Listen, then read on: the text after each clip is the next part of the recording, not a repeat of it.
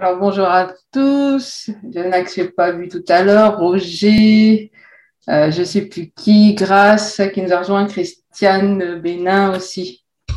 Bonjour à tous. Alors aujourd'hui, bon ben voilà, euh, c'est Pâques, hein. donc on va parler du jour de la résurrection, mais du jour de votre résurrection. Je crois qu'aujourd'hui, c'est le jour de ta résurrection à toi qui m'écoutes. Et euh, j'ai vraiment cette conviction au fond de mon cœur que aujourd'hui, dans votre vie, dans notre vie, à chacun, il va se passer quelque chose. Alors, je vais vous parler d'une saison où en fait, tout n'est que mort. Et euh, pourtant, la vie jaillit. Et notre Dieu se plaît à faire jaillir la vie là où tout semble perdu. Alors, vous savez que mon chéri et moi-même, on porte dans nos entrailles le message d'Ézéchiel 37. Alors, ce passage des Écritures, il est en tout premier lieu tragique. Tout n'est que mort. Les eaux sont complètement desséchées, éparpillées. En fait, tout espoir semble perdu. Et en fait, c'est ce qu'Ézéchiel, il voit, lui. Mais Dieu, lui, voit déjà une armée rempli du Saint-Esprit et tenant sur ses pieds. Alors peut-être que de la même manière, aujourd'hui, qui pour vous euh, m'écoutez, eh bien, euh, il n'y a plus d'espoir. Vous n'avez plus d'espérance. Vous n'avez plus de rêve. Concernant votre avenir, vous avez l'impression que tout semble desséché. Alors c'est peut-être ce que vous voyez c'est peut-être même ce que disent les hommes à votre sujet. Mais la bonne nouvelle, c'est que Dieu voit autre chose et que lui n'a pas dit son dernier mot. Alors nous allons aller dans Jean au chapitre 11, si vous voulez lire, mais euh, on ne va pas lire euh, tout le chapitre. En fait, euh, c'est l'histoire de Lazare que vous connaissez tous. Lazare est malade et Jésus est en voyage. Alors les sœurs de Lazare, Marthe et Marie, envoient un messager dire à Jésus, Seigneur, voici celui que tu aimes est malade. Alors essayez de vous mettre un peu dans la, peau de ces femmes. Alors elles vont se dire certainement que bah, lorsque Jésus va apprendre cela, c'est notre ami, hein, eh bien il va venir tout de suite et il va guérir Lazare. Marthe et Marie, elles connaissent bien Jésus et elles savent que devant Jésus, la maladie ne tient pas. Alors, euh, nous, humainement, on aurait pu penser que voilà, Jésus va s'empresser et aller euh, guérir euh, Lazare. Mais non, il resta, il nous est dit qu'il resta deux jours là où il était. Alors, on pourrait dire que Jésus, eh bien, il était pas conscient de la gravité de la maladie dont était victime Lazare. Lazare, il est malade et à en mourir. Et peut-être que ça, après tout, il l'ignorait. Mais non, parce que Jésus savait. Il nous est dit dans Lazare, Jean, au chapitre 11, verset 14, Je vous le dis ouvertement, Lazare est mort. Et avant cela, au verset 4, Jésus dit, Cette maladie n'est point la mort, mais elle est pour la gloire de Dieu, afin que le Fils de Dieu soit glorifié par elle. Alors je répète, cette maladie n'est point à la mort, mais elle est pour la gloire de Dieu, afin que le Fils de Dieu soit glorifié par elle. Ce sont les paroles mêmes de Jésus, notre Seigneur. Alors on continue notre petit cheminement avec Lazare. Et quand Jésus arriva, eh bien, vous savez tous l'histoire, hein, Jésus, Lazare était déjà depuis quatre jours dans le sépulcre. Alors chacune leur tour, les sœurs de Lazare vinrent vers Jésus et lui dirent, mais Seigneur, si tu eusses été ici, mon frère ne serait pas mort. En fait, l'œil humain voyait la mort et plus aucune possibilité de vie mais l'œil de Dieu voyait la pierre et Lazare tenir sur ses pieds, rempli de la vie de Dieu. J'aimerais vous dire, Aujourd'hui, si vous saviez ce que Dieu voit sur votre vie, chacun là en particulier, n'oubliez jamais que Dieu n'est jamais en retard. Même si pour nous, ça peut nous sembler long, même si ça peut nous sembler difficile, Dieu n'est jamais en retard. Il est Dieu, il est au-dessus de tout et il peut tout. Je vous propose maintenant d'aller dans Ésaïe, au chapitre 53, versets 4 et 5, qui nous dit, vous connaissez tous ces passages, Or, il supportait les maladies qui auraient dû nous atteindre. Il subissait le châtiment que nous méritions. Après sa crucifixion, Jésus fut mis dans un sépulcre et la mort semblait également avoir gagné. Imaginez un peu la déception des disciples. Combien ils avaient dû penser, eh bien maintenant tout est terminé. Là aussi, d'un point de vue humain, tout n'est que mort. Mais le regard de Dieu est tout à fait différent de notre regard. Et là, nous voyons la mort, mais c'est la vie qui jaillit. Et quelle vie Vous connaissez ce don de Jésus-Christ, sa vie pour nous sur la croix. Pourtant, j'ai sur mon cœur, depuis un petit moment, de m'arrêter à cet endroit de la croix. Parce que chaque instant de la croix n'est que souffrance et douleur, mais pourtant, elle est source de vie pour nous. Ce que Christ a souffert à la croix, c'est nous qui aurions dû le subir. Isaïe au chapitre 53, verset 5 nous dit, Mais il était blessé pour nos péchés, brisé pour nos iniquités. Le châtiment qui nous donne la paix est tombé sur lui, et c'est par ses meurtrissures que nous sommes guéris. Chaque coup porté sur notre Seigneur a un sens pour nous aujourd'hui. Il a reçu des coups de verge. Combien de calomnies, de médisances, de moqueries, de paroles blessantes prononçons-nous? Combien de personnes avons-nous tuées avec la langue? Chaque coup de verge nous a libérés de la peine que nous aurions dû subir pour tous ces propos que nous avons dits. Il a porté une couronne d'épines. Chaque épine, elle porte un nom. Combien de pensées malsaines nous entretenons Combien de haine Combien de jalousie, de convoitise.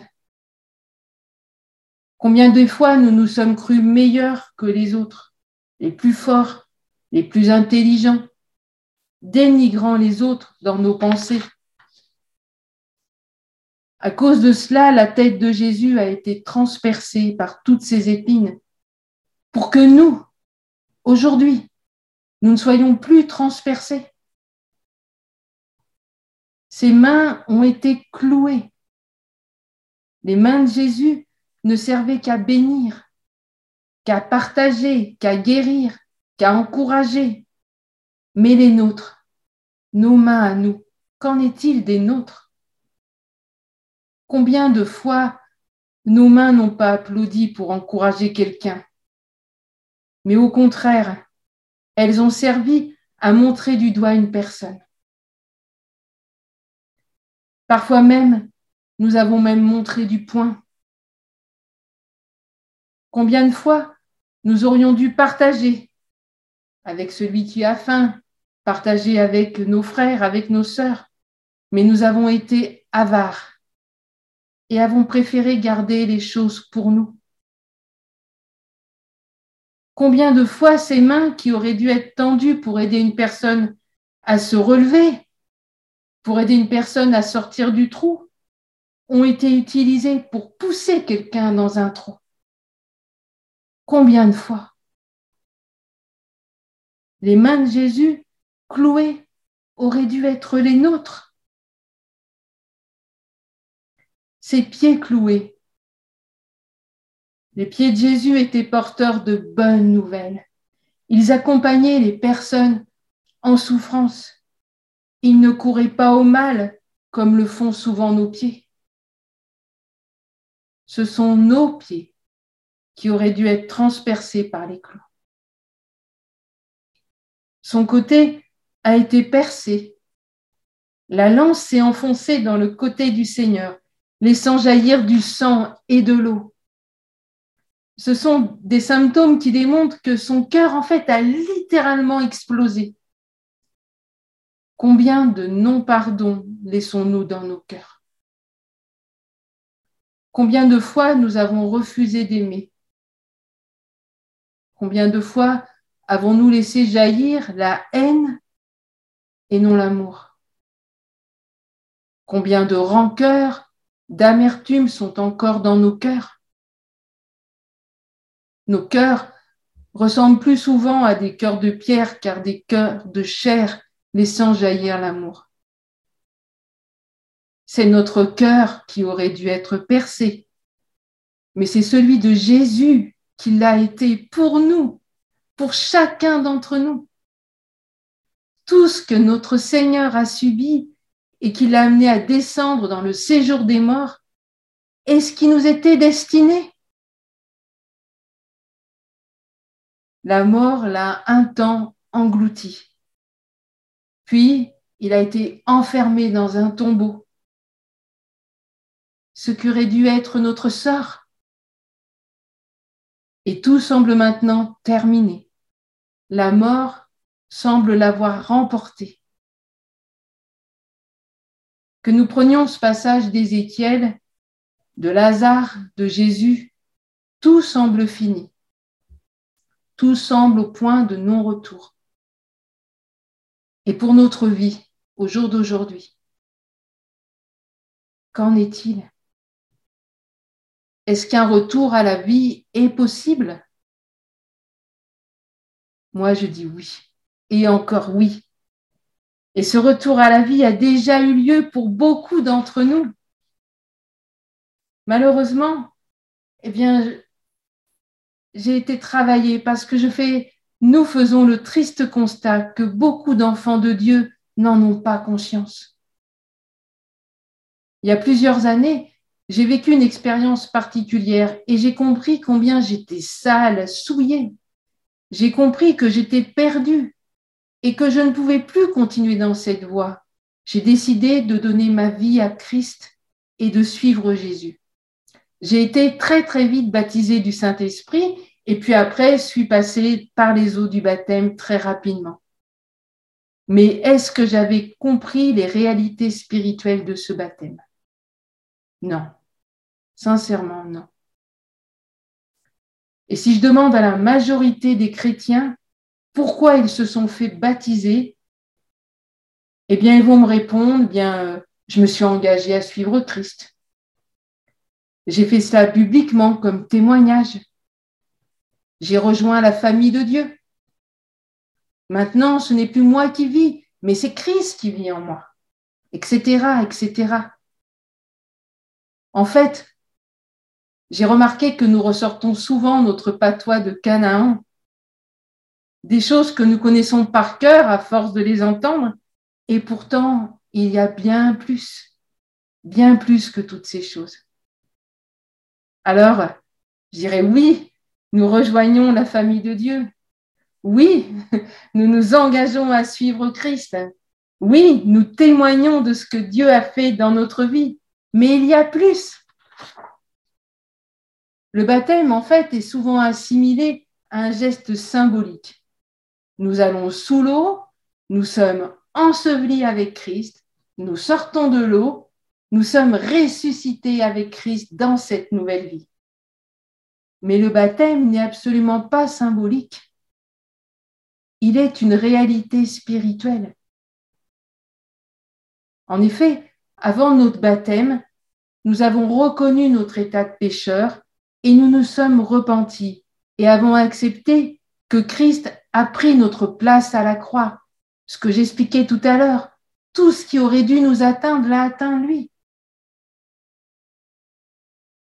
Chaque coup, chaque blessure que nous aurions dû recevoir a été enseveli dans la mort de notre Seigneur. Nous étions morts par nos offenses, nous dit la parole de Dieu. Une mort éternelle. Par le baptême, qui n'est pas simplement un engagement ou même le pardon des péchés, nous avons pris une décision, une décision de mourir en Christ. Ce n'est qu'à ce titre que nous pourrons porter du fruit. Jean 12, 24 nous dit, En vérité, en vérité, je vous le dis, si le grain de blé qui est tombé en terre ne meurt, il reste seul, mais s'il meurt, il porte beaucoup de fruits. Sans cette mort à nous-mêmes, la résurrection n'est pas possible. Pour ressusciter, il faut mourir. L'expérience spirituelle est que la vie de résurrection se manifeste pleinement. En fait, cette identification à la mort nous libère du pouvoir du péché et nous permet de vivre pleinement l'effet de la résurrection. Mais il y a plus. Et donc nous sortons de l'eau, nous sommes en Christ et par Christ ramenés à la vie. Nous ressuscitons, mes amis. Nous ne restons pas dans notre sépulcre, mais nous en sortons vainqueurs par Christ. En fait, nous sommes transportés d'un royaume à un autre royaume et notre identité est changée. Cependant, bien souvent, eh bien, nous ne prenons pas pleinement conscience de cet état, car nous pensons, ou nous avons été enseignés, sur le fait que quand nous plongeons dans l'eau, tous nos travers restent collés au fond de l'eau, au fond de la baignoire. Pourtant, nous faisons très vite le constat que tout n'est pas encore réglé. Alors, nous commençons à, à laisser de côté cette nouvelle identité, à l'ignorer. Jean 3,5 nous dit Si un homme ne naît d'eau et d'esprit, il ne peut entrer dans le royaume de Dieu. Nous sommes donc maintenant nés d'eau et d'esprit, et nous devons apprendre à marcher en nouveauté de vie, avec notre nouvelle identité. Imaginez que vous soyez un enfant de l'orphelinat.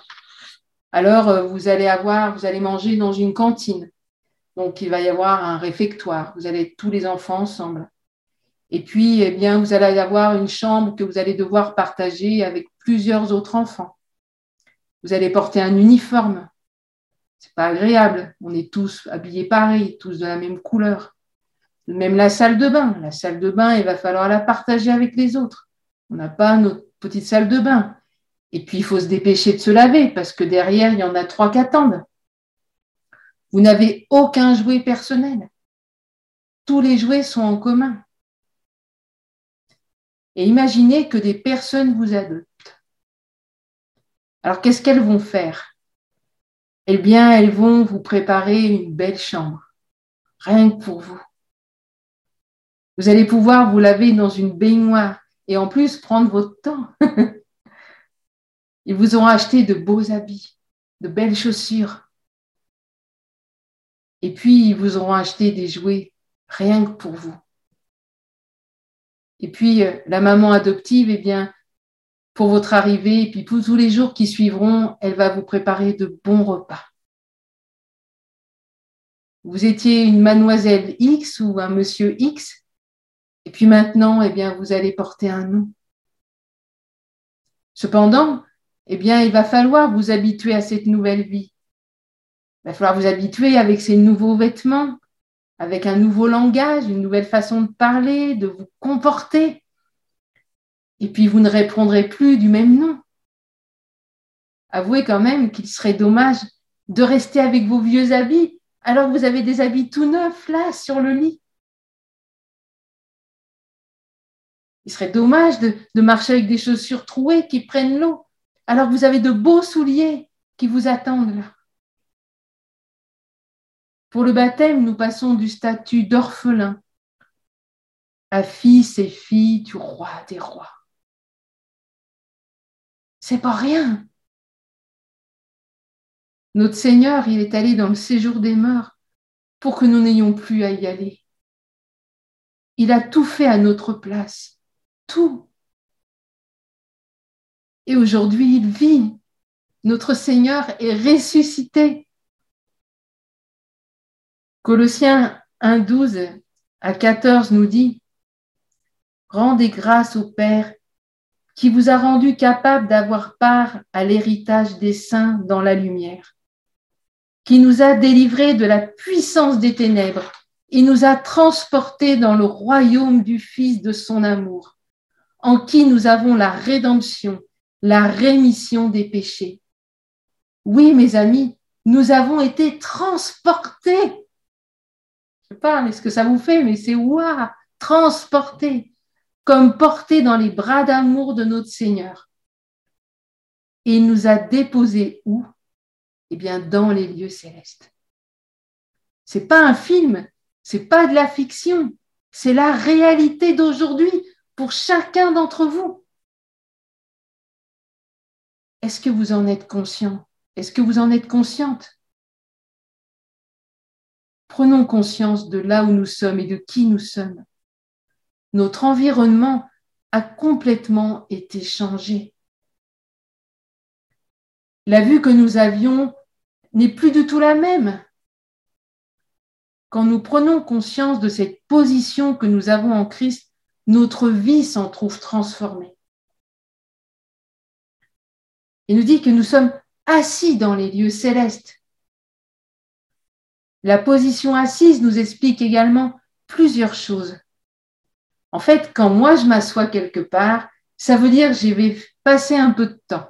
Je vais y demeurer un moment quand même. Je ne reste pas debout, donc je ne veux pas partir à la hâte. Je passe du temps en compagnie des gens avec qui je m'assois. Et de la même manière, nous sommes assis avec Christ et nous pouvons passer du temps à communiquer et à communier avec Christ. Être assis signifie également que nous sommes dans un état de repos. Et oui, je me repose parce que Christ a tout accompli à la croix. Mon âme peut être tranquille. Dans les lieux célestes, avec Christ, il n'y a plus de limitation. Nous sommes rendus dans le tout est possible aussi. N'est-ce pas merveilleux?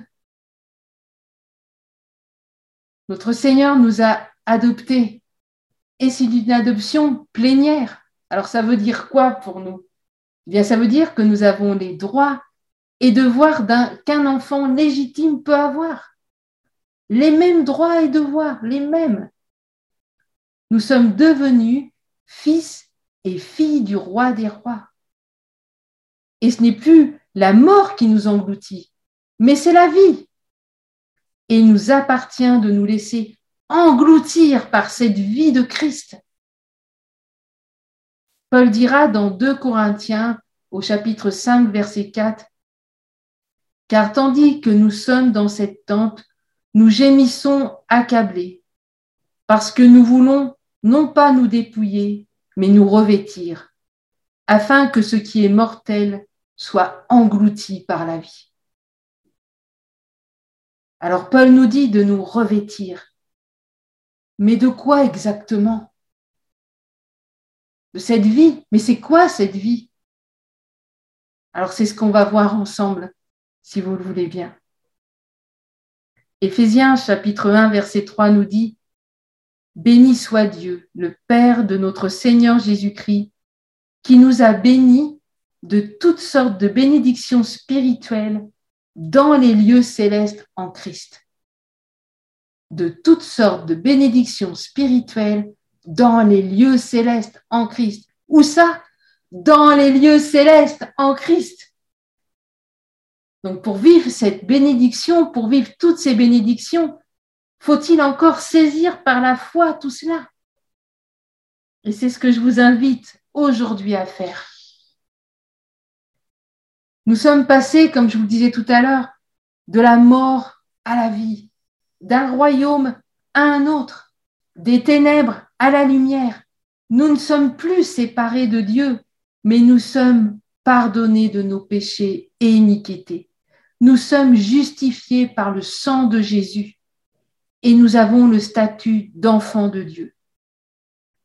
Éphésiens chapitre 2 verset 6 nous dit, Il nous a ressuscités ensemble et il nous a fait asseoir ensemble dans les lieux célestes en Jésus-Christ.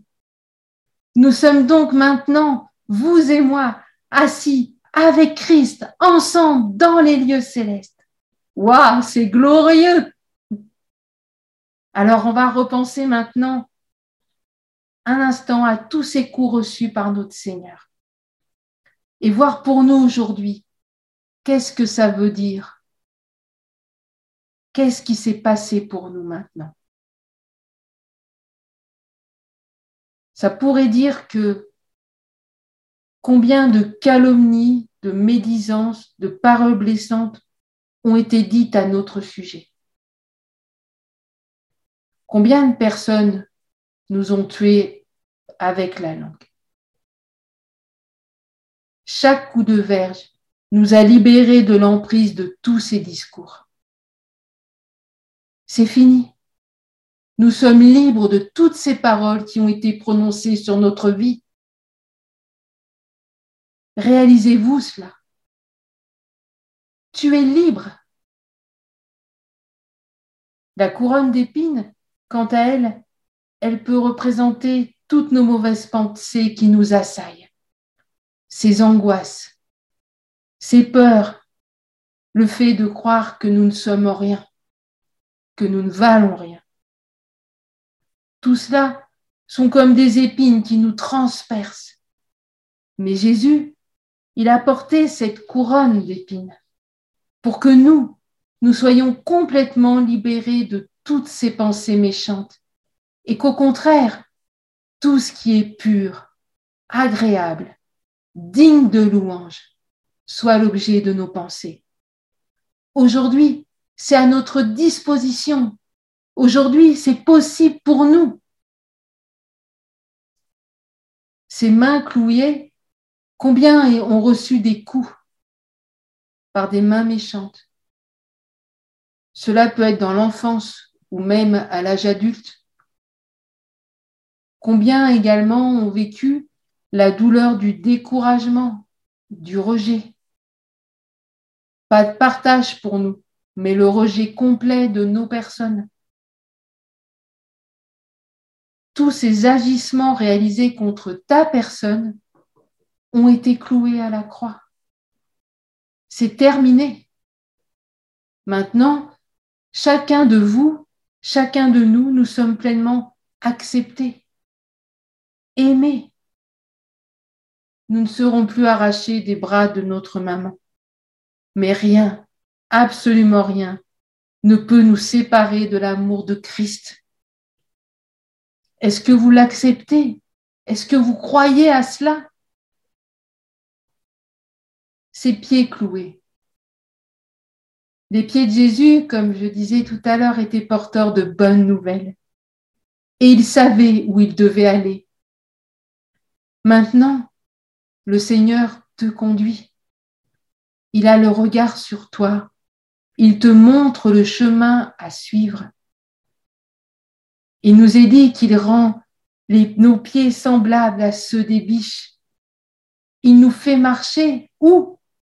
Sur les lieux élevés. Et il t'invite aujourd'hui, toi qui m'écoutes, à réaliser cela. Son côté percé, laissant jaillir du sang et de l'eau. Je vous disais tout à l'heure qu'en fait, c'était les symptômes d'un cœur qui a littéralement explosé. Oh, nous sommes maintenant rendus capables d'aimer, d'exprimer nos sentiments, de ne plus communiquer de masque à masque, et nous pouvons laisser jaillir la vie qui est en nous.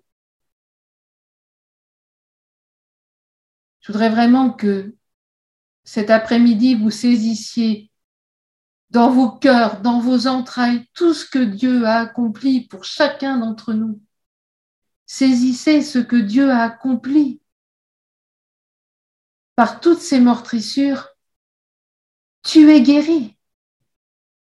Guéri veut dire que tu es sauvé, tu es délivré, tu es guéri dans ton corps, mais aussi dans ton esprit, dans ton âme. Tu es restauré. Et tout cela est une réalité. Tu es maintenant même assis, assise dans les lieux célestes avec notre Seigneur. Comprenons que c'est tout cela que nous avons acquis par le sacrifice de Jésus à la croix. Alors nous sommes le week-end de Pâques et je ne vais rien vous apprendre en vous disant que Pâques veut dire passage, passage de la mort à la vie. Notre Seigneur est ressuscité et il est vraiment ressuscité. Il est sorti du tombeau. Il est vivant. Aujourd'hui, c'est le passage de, l'esclavage à un pays où coule le lait et le miel. Passage d'une vie d'esclave à une vie d'affranchi. Nous savons que les Égyptiens, eh bien, ils ont été engloutis dans la mer Rouge. Et cela pourrait être une image de cette vie passée dans l'esclavage, qui a été littéralement engloutie, mais également de toute cette puissance de l'ennemi qui a été complètement anéantie, complètement engloutie, pour que vous et moi, nous puissions entrer dans cette nouvelle vie d'hommes et de femmes libres. Votre vie passée à chacun a été engloutie. Les choses anciennes sont véritablement passées. Tu n'es plus dans le même pays, mais tu es avec Christ dans les lieux célestes. Je suis convaincue que aujourd'hui ce message euh, n'est pas donné par hasard et que c'est vraiment le temps pour certains enfants de Dieu de prendre conscience de qui ils sont maintenant et où ils sont également. C'est également le temps pour toi qui vis en Égypte de réaliser ce que Jésus a accompli pour toi et d'accepter aujourd'hui que le capitaine de ta vie soit Jésus-Christ. Peut-être qu'en toi et qu'autour de toi, tout n'est que mort. Et comme nous l'avons vu dès le début de ce message, eh bien, Dieu, il sait. Dieu n'est pas en retard. Il est capable de rendre la vie à tout ce qui est mort. Peut-être que, tout comme les sœurs de Lazare, tu te dis, mais non, c'est fini. C'est trop tard pour moi, je suis trop âgée, ou c'est trop tard, je suis passé à côté de ce que Dieu avait voulu pour ma vie, j'ai raté le coche, c'est trop tard, non. Peut-être tu dis qu'il n'y a plus d'espoir, qu'il n'y a plus d'issue, que c'est terminé, c'est mort. Peut-être que, comme dans la vallée d'Ézéchiel, tout semble perdu et sans espoir. Tout ce qui est autour de toi est mort. Peut-être c'est ton couple. Peut-être c'est ta situation professionnelle. Peut-être c'est euh, ton célibat. Peut-être c'est ton avenir qui te semble bouché. Tu as l'impression que tout est destiné à la mort. Peut-être que comme la maison d'Israël, mais aussi comme les disciples de Jésus, eh bien tu te dis, mon espérance est détruite, je suis perdu. Mais mon ami, rien n'est plus faux. Rien n'est plus faux. Parce que tout est accompli. Jésus a tout accompli. La parole que j'ai aujourd'hui pour plusieurs d'entre vous, c'est cette parole qu'il est dit dans Jean 11 au verset 40. Ne t'ai-je pas dit que si tu crois, tu verras la gloire de Dieu? Je répète, ne t'ai-je pas dit que si tu crois, tu verras la gloire de Dieu? Je suis convaincue que cet après-midi, quelque chose est déjà en train de se passer écoute. Aujourd'hui, est le jour de la délivrance de quelqu'un. Aujourd'hui est le jour de ta délivrance.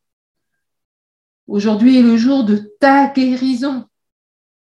Tout est accompli. Aujourd'hui est le jour de ta restauration. Tout est accompli. Aujourd'hui n'est pas un jour comme les autres. C'est le jour où le Seigneur te fait sortir de ton sépulcre, de ta cachette. Aujourd'hui, c'est le jour de ta résurrection. C'est le jour de ton passage de la mort à la vie, d'une vie d'esclave à une vie d'affranchi. Écoute, aujourd'hui, le Seigneur te donne un diadème au lieu de la cendre, une huile de joie au lieu du deuil, un vêtement de louange au lieu d'un esprit abattu. Aujourd'hui, l'Éternel fait de toi une plantation pour servir à sa gloire. Waouh, c'est un jour merveilleux.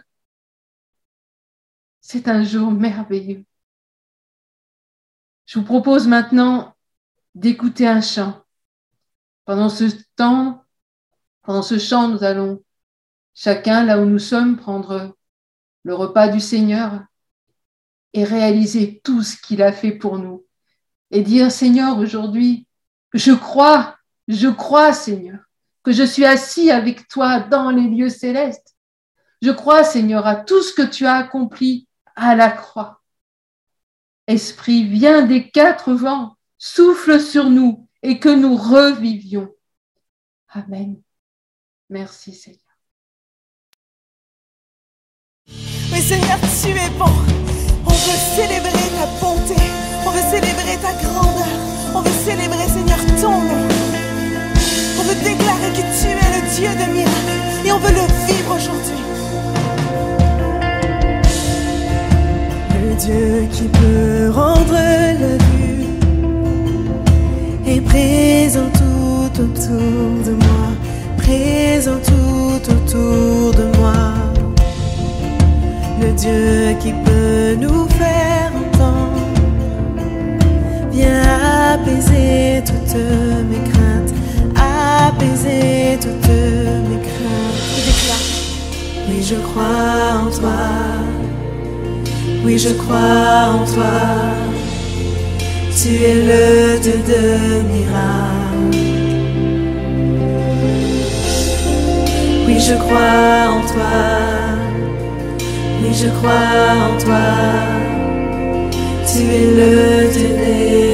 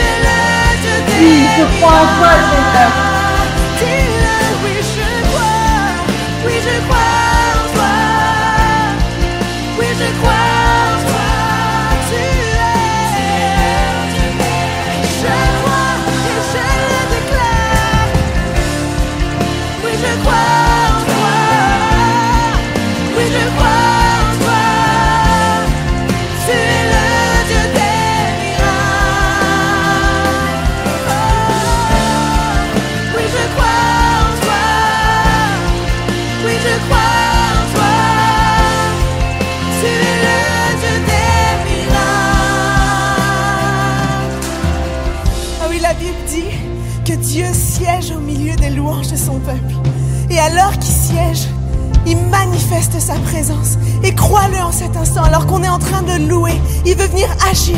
Il veut venir manifester sa grandeur. Il veut venir se révéler qu'il est le Dieu de miracles. Alors prends ce temps pour le louer, pour élever ta voix et pour commencer à déclarer qui il est. Tu es de toute éternité. Oh Dieu puissant.